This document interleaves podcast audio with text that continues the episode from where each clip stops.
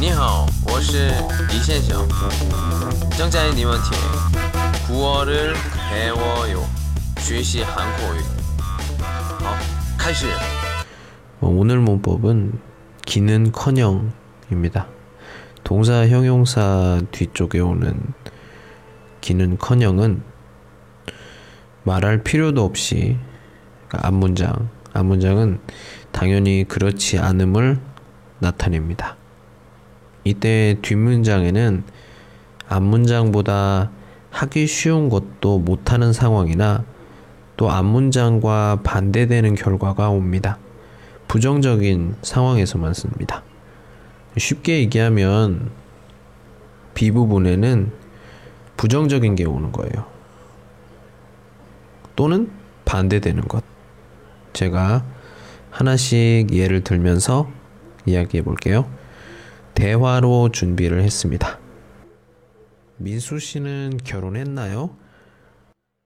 결혼하기는커녕 여자친구도 없는데요. 앞부분에 결혼하다.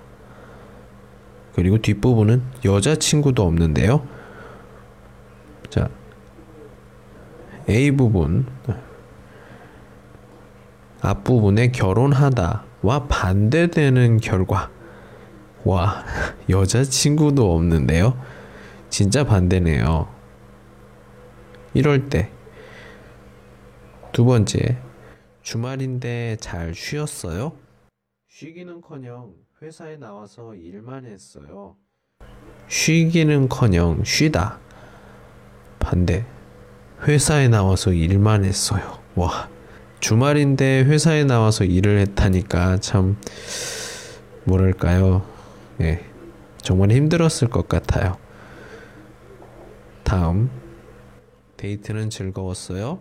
즐겁기는커녕 엉망이었어요. 즐겁다. 근데 즐겁기는커녕 엉망이었어요. 진짜 반대되는 결과죠. 엉망. 엉망이다. 자, 두 번째. 뒷부분에는 도, 까지, 조차, 만 이것들이 자주 쓰입니다. 몇 개 예를 보면 시험이 쉽기는커녕 너무 어려워서 반도 못 풀었어요. 일찍 퇴근하기는커녕 새벽까지 일했어요. 까지 새벽까지 일했어요. 아까 처음에 나왔던 까지입니다.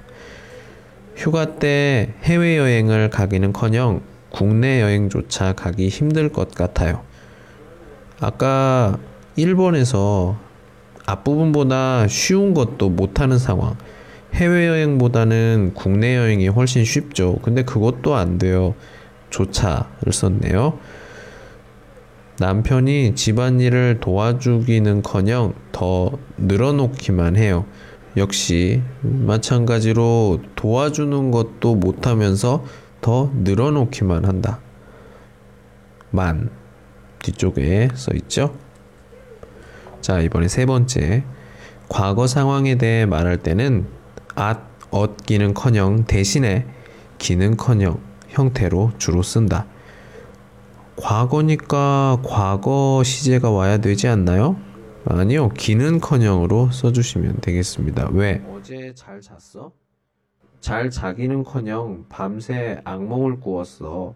기는커녕 자체에 그 과거에 대한 일 것도 있기 때문에 우리는 특히나 이런 기는커녕 같은 경우에는 과거 시제를 써줄 필요가 없습니다.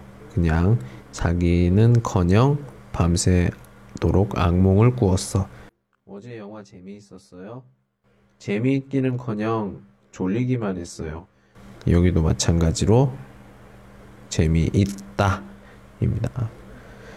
네 번째, 명사와 함께 쓸 때는 은는커녕으로 쓴다. 오, 요거를 좀 기억해 주시면 좋을 것 같네요. 자, 하루 종일 오늘 하루 종일 밥은커녕 물도 못 마셨다. 밥은커녕. 예, 은느는 우리가 그 전에 초급에서 옛날에 초급에서 배웠던 은는 언제 쓰이는지는 아시죠? 요쇼인더시호 은 메이오도쇼는 그래서 밥은커녕 연말이라 바빠서 공부는커녕 일만 했어요. 공부는커녕 일만 했어요. 공부 받침이 없으니까 는 생활에서 많이 볼 수 있는 대화 영화 재미있었어요? 재미있기는커녕 졸리기만 했어요. 오늘은 여기까지. 안녕.